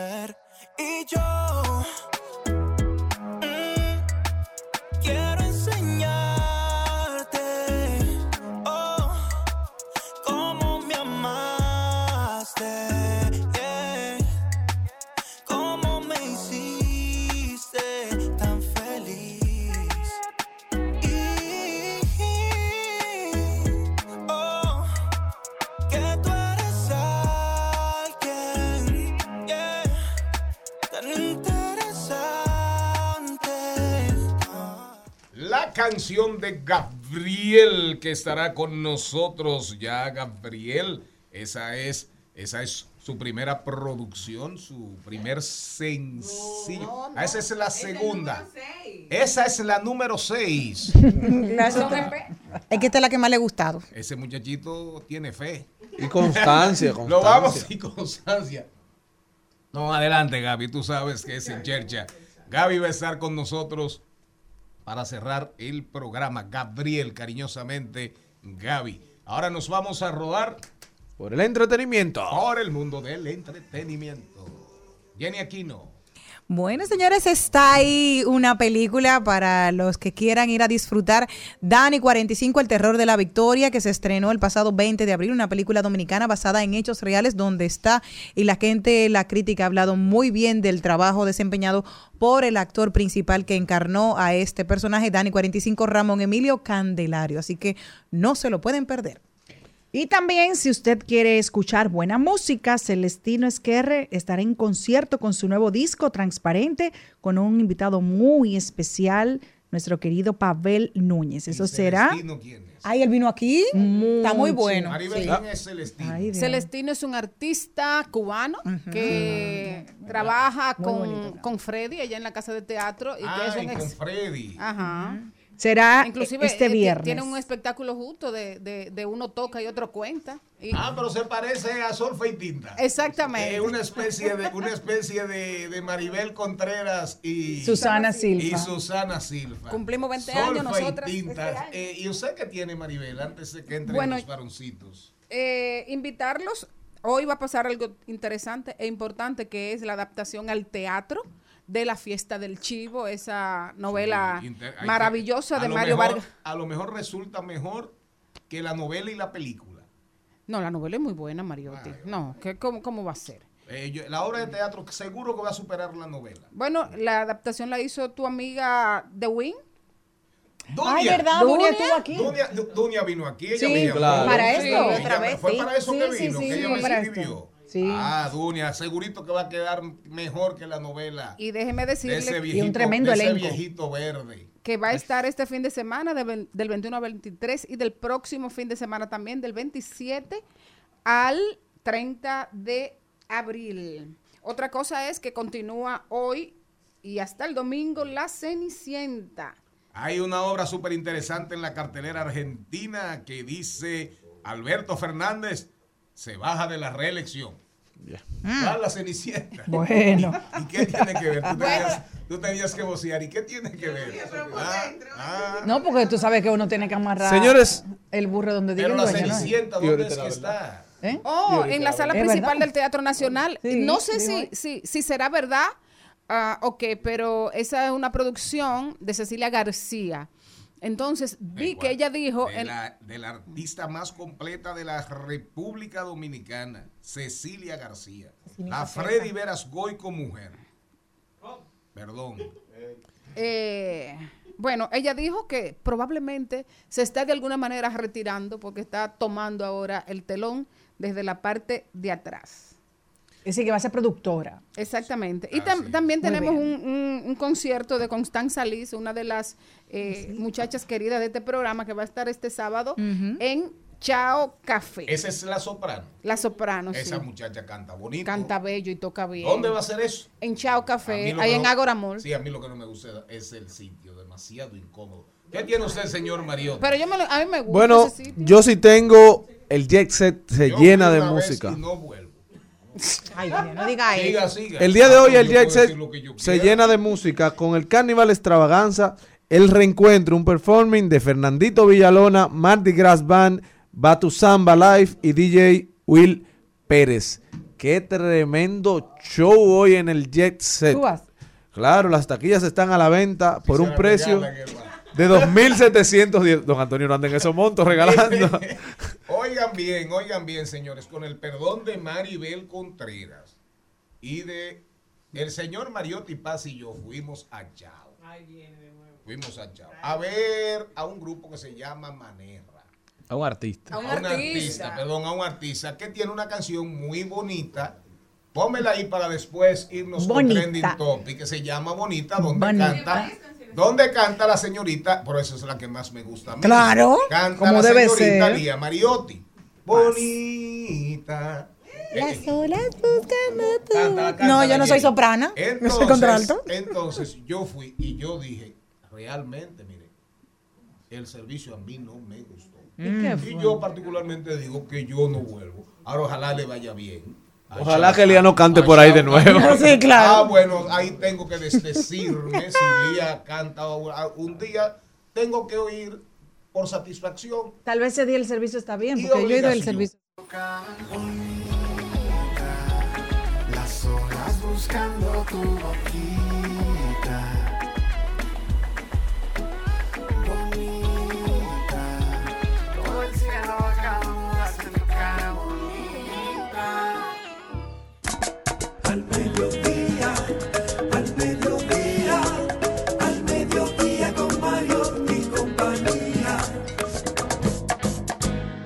Trending, Topics. Al mediodía. Con Mariotti y compañía. Presentamos Trending Topics.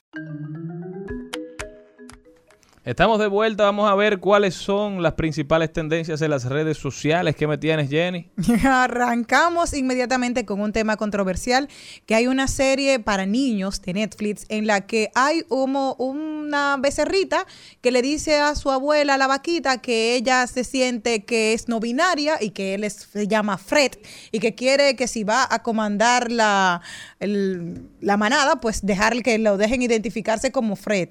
A lo que el cantante Eliasin se ha hecho precisamente viral porque se pronunció sobre esto. Dijo, personalmente no me, no me inmiscuyo en temas que tengan que ver con conflicto o religión. Mi propósito es de compartir la música con los que quieran escucharla.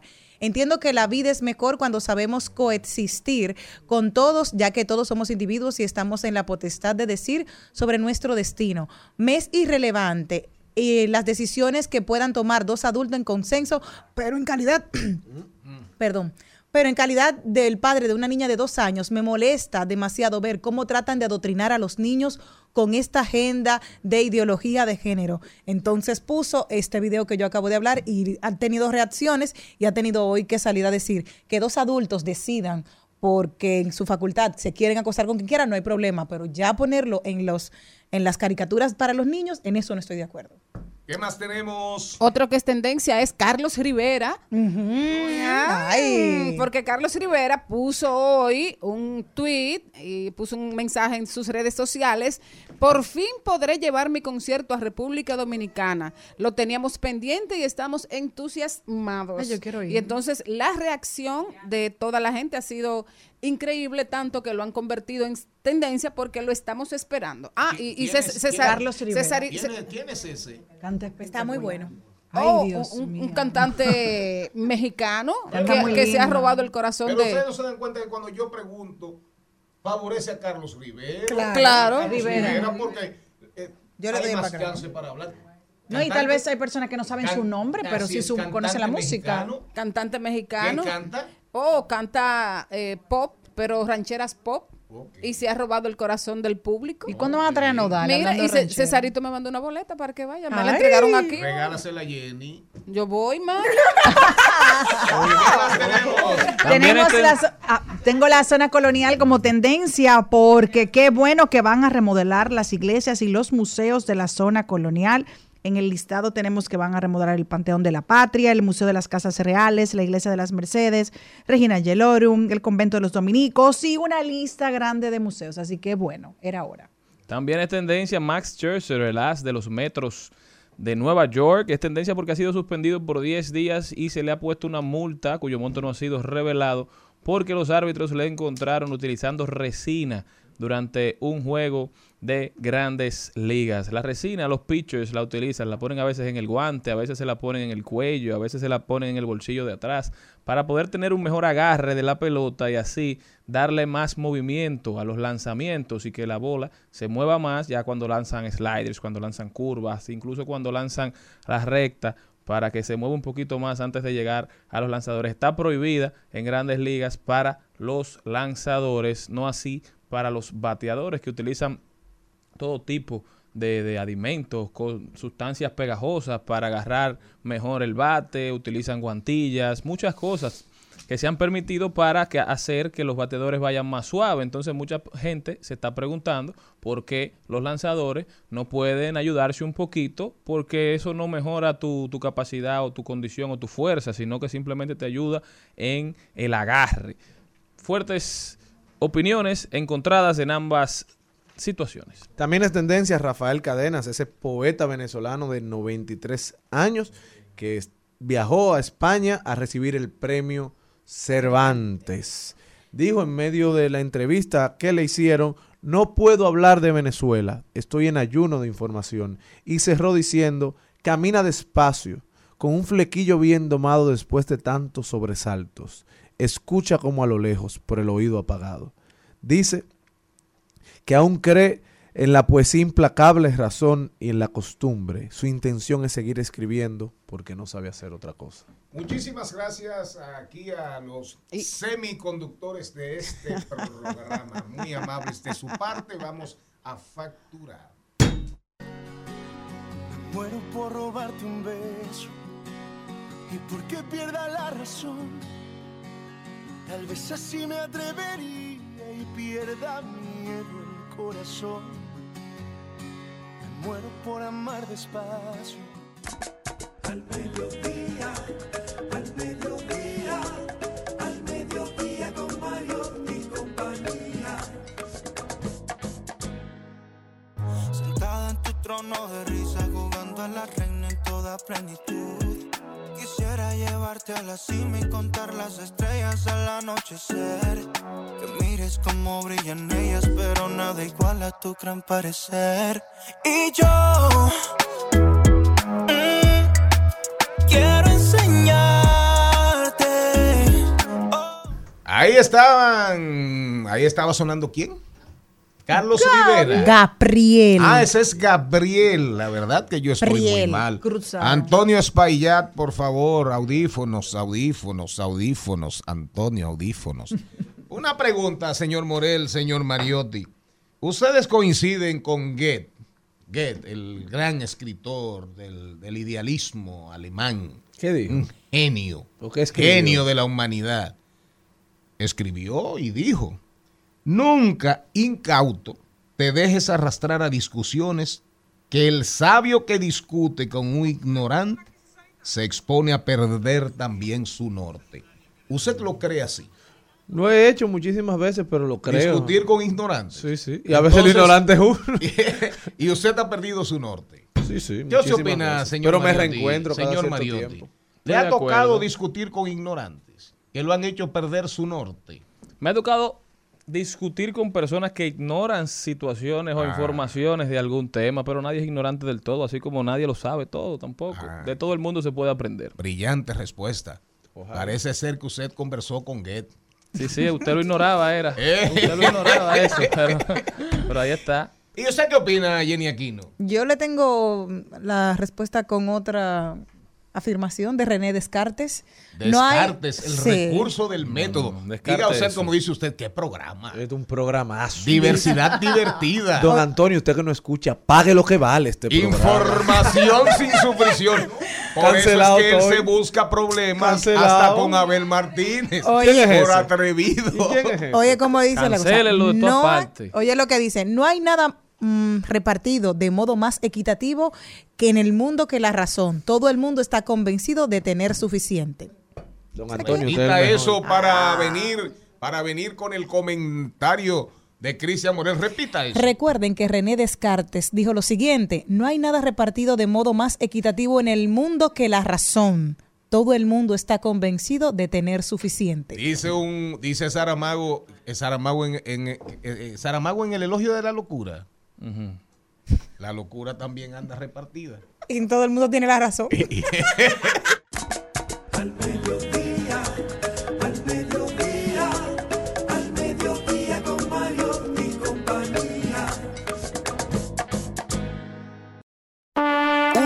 Vez un Morel con escudo heráldico y blasón, tan vasco como catalán y hasta francés.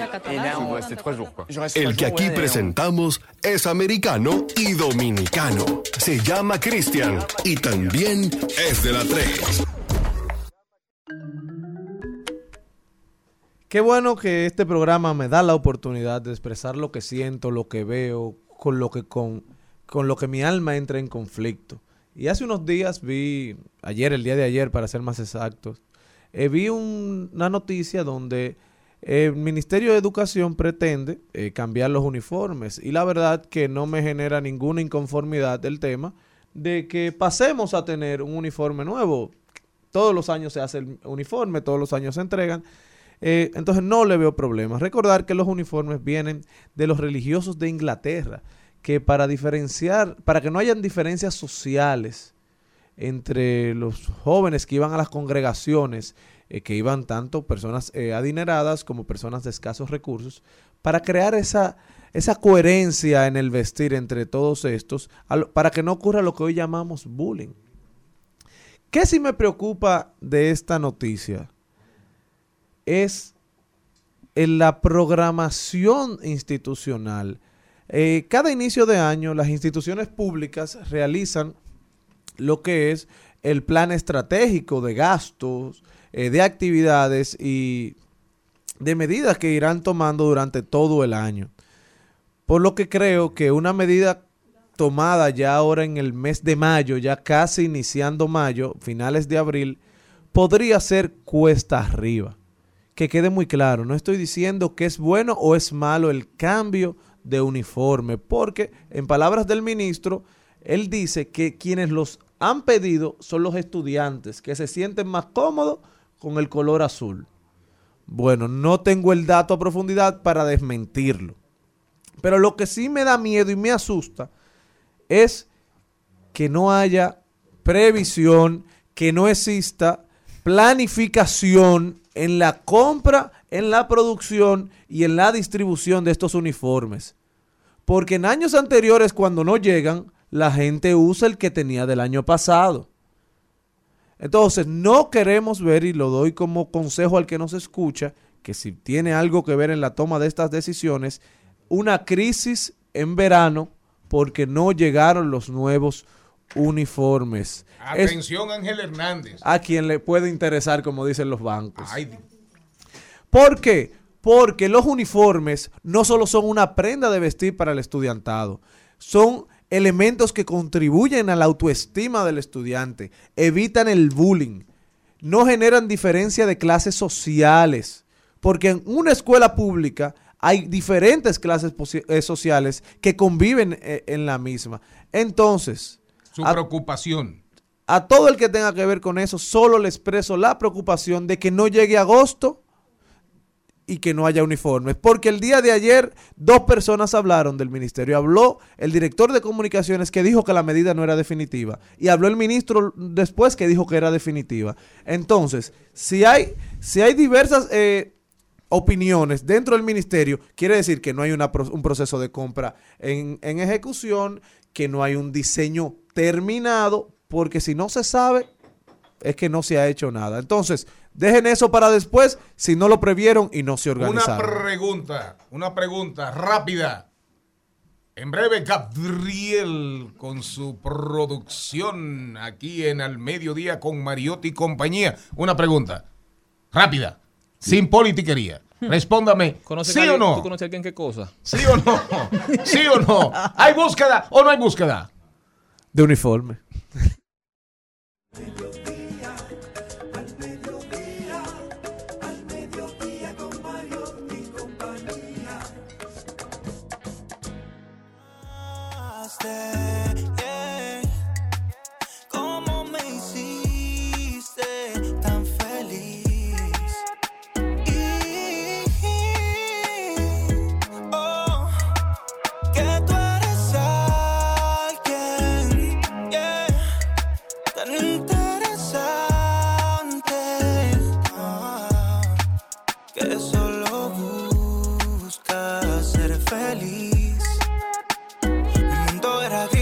le pusiste color.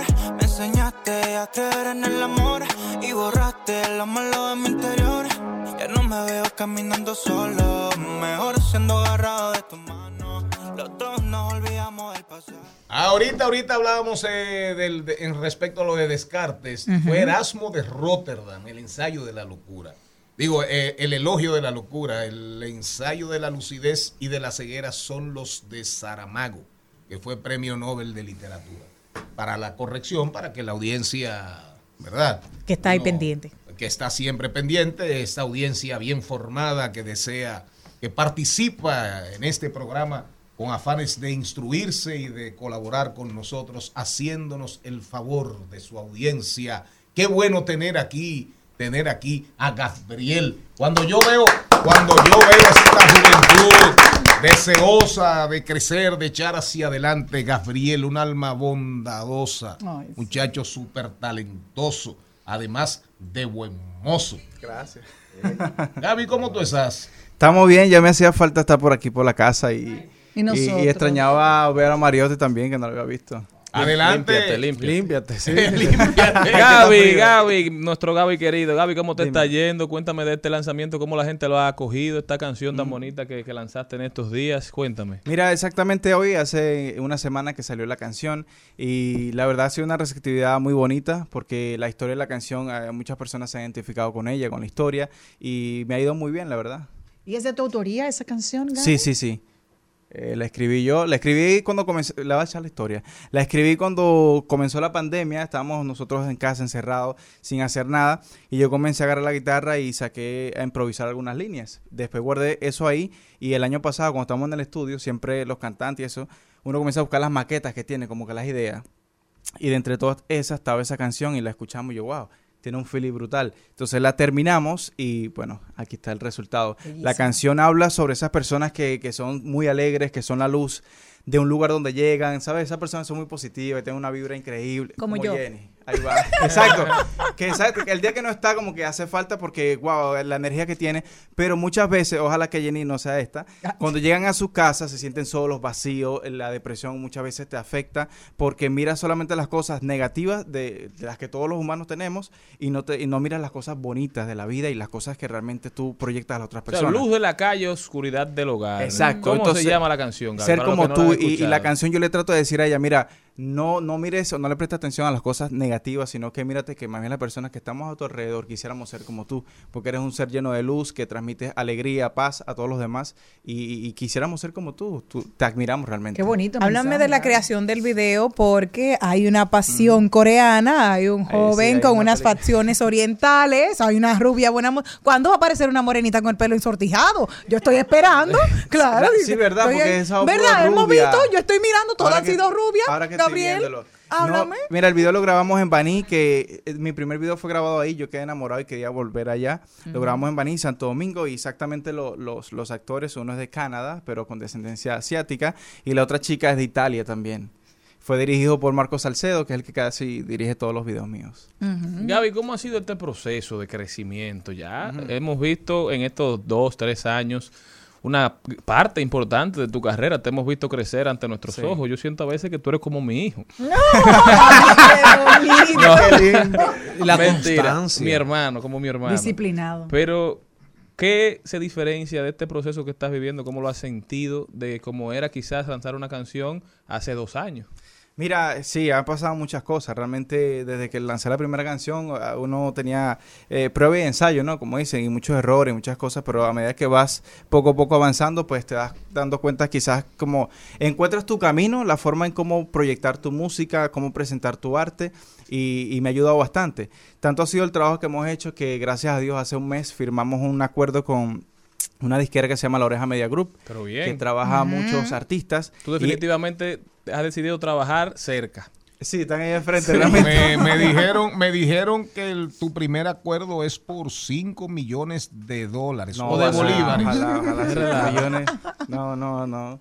Pero, para allá vamos. Pero para allá vamos. Por realmente en, en esta etapa de, de mi vida yo realmente no estoy pendiente de dinero, aunque suene algo estúpido, pero yo estoy más No, no es enfocado. estúpido. Yo No estoy es más enfocado que la gente conozca Claro. mi proyecto, que sepa Claro. lo que estamos haciendo y ya después las cosas vendrán, como dice la Biblia, por añadidura y eso. Óyeme, yo he visto las mujeres tirarse ahí en Jet Set, que tuvimos la oportunidad de disfrutar el Ay, pasado, party. el pasado mes de agosto, que yo lo, lo di todo también. Vi muchas mujeres allá lanzándose. ¡Guay, Todas, todas, tirándote Malena papelito con números, ropa interior en el No, pero, escenario. pero eso es verídico. Ese Yo- fue el día que él le perdió el no amor a Malena. tanto. que no, eh, espérese, que usted mirara para otro lado en ofendas, ese momento. No te ofendas, pero no exageres, porque yo estaba ahí. Yo No, usted ahí. no, usted no ahí. estuvo ahí, no usted no estaba en la ahí. foto. Yo vi- me- se equivocó. ahora que lo ven filmado, ahora todo el mundo estaba. Yo No, vi ahí éramos sostenes. cuatro. Ahí estábamos nosotros. ¿no? yo me invitaron. Yo vi sostenes, pero no vi ropa No, interior. Estabas de viaje. era. Él, él vio todo. Pero sostenes sí vi, pero no ropa interior. Tú ves, entonces ahí ¿Qué le lo puso usted? La pregunta, la pregunta. Morel, la pregunta porque No le tiraron blumen, fue con la ley. Ajá, la pregunta, no tiraron blumen, fue con la ley. Dime Ahora, cómo ha pero es que sido. Es lindo y simpático. Ajá, y, le- que si hay gente que te tiran blumen, Muñeco. también acéptalo, no pasa nada. Claro, Cuéntame cómo ha sido el crecimiento de las fans, si te están abordando en la calle, alguna anécdota reciente que hayas tenido, porque vi la locura ahí, pero en la calle has ido creciendo más. Bueno, Cuéntame. llegó aquí con un, con un, con un grupo de mujeres, ¿eh? No, mira, un aplauso. Esa es para la gente de, de, de Rumba que está trabajando fuerte. Mira, yo no sé, yo, yo siempre a todos los lugares que llego me siento querido y no siento que... se- Ayer me hicieron una entrevista que estamos en Santiago y me decían, ¿tú crees que la gente te sigue por, por físico o por talento? Y yo le digo, bueno, yo espero que sea por talento. Realmente el Por físico... las dos. Por las dos, tú tienes una que- combinación. que uno lo ayuda, ¿no? Se acomoda ahí, pero, pero no es lo principal. Y hablando de, de lo del concierto del año pasado, le tengo Eso una díselo al que no te conoce, que yo sé que tú vas al gimnasio dos y tres veces al día. ¿eh? Sí, eso sí es verdad, pero eso es por salud. Ah, sí, seguro. Una pregunta Dime. del don productor. Gaby es un muchacho con habilidades y destrezas, eh, Sí, mucha formación talentoso. en el mundo digital. Eh, y es nuestro community manager, además de este programa. Tu religiosidad, tu afinidad con la fe, La iglesia. con la iglesia y esa vida artística que a veces llama a otras cosas ah, y en estos tiempos más. Sí. ¿Cómo tú, has, ¿Cómo tú has ido conciliando? ¿No existe el riesgo de que en algún momento eh, rompas tú con la iglesia o la iglesia contigo? Bueno, habría que destacar algo. Yo no tengo ningún acuerdo con la iglesia. Mi, mi acuerdo podría decirse espirituales con Dios. Entonces, literalmente yo nunca podría romper ese vínculo que hay. Principalmente porque sí nací en la iglesia, pero los principios y valores que me inculcaron mis padres no va más allá de la, de religión y de algunas cosas que, que- que a veces la gente piensa. Eh, yo voy a la iglesia todos los domingos. Igualmente, obvio no es como antes que yo cantaba y eso, pero ellos respetan lo que yo estoy haciendo y sobre todo porque mis padres, inclusive que son pastores y eran los que pegaron el grito cuando me hice las rayas, los aretes, pero al ver mi música se dan cuenta que lo que estoy llevando es un mensaje positivo de amor y yo digo que el amor en ningún sentido que uno lo haga eh, le hace daño a nadie. Gabriel, eh, vemos en tu música, como bien dices, mucho sentimiento, mucho amor y mucho desamor. ¿Cuentas historias personales? ¿Qué es lo que cuentas? Sí, realmente, bueno, yo cuento de todo a ¿Te veces. han puesto a sufrir? Sí, claro. Mentira. Sí, sí, sí. Malena me tenía sufriendo un guayabo. El malo eres tú. Tú.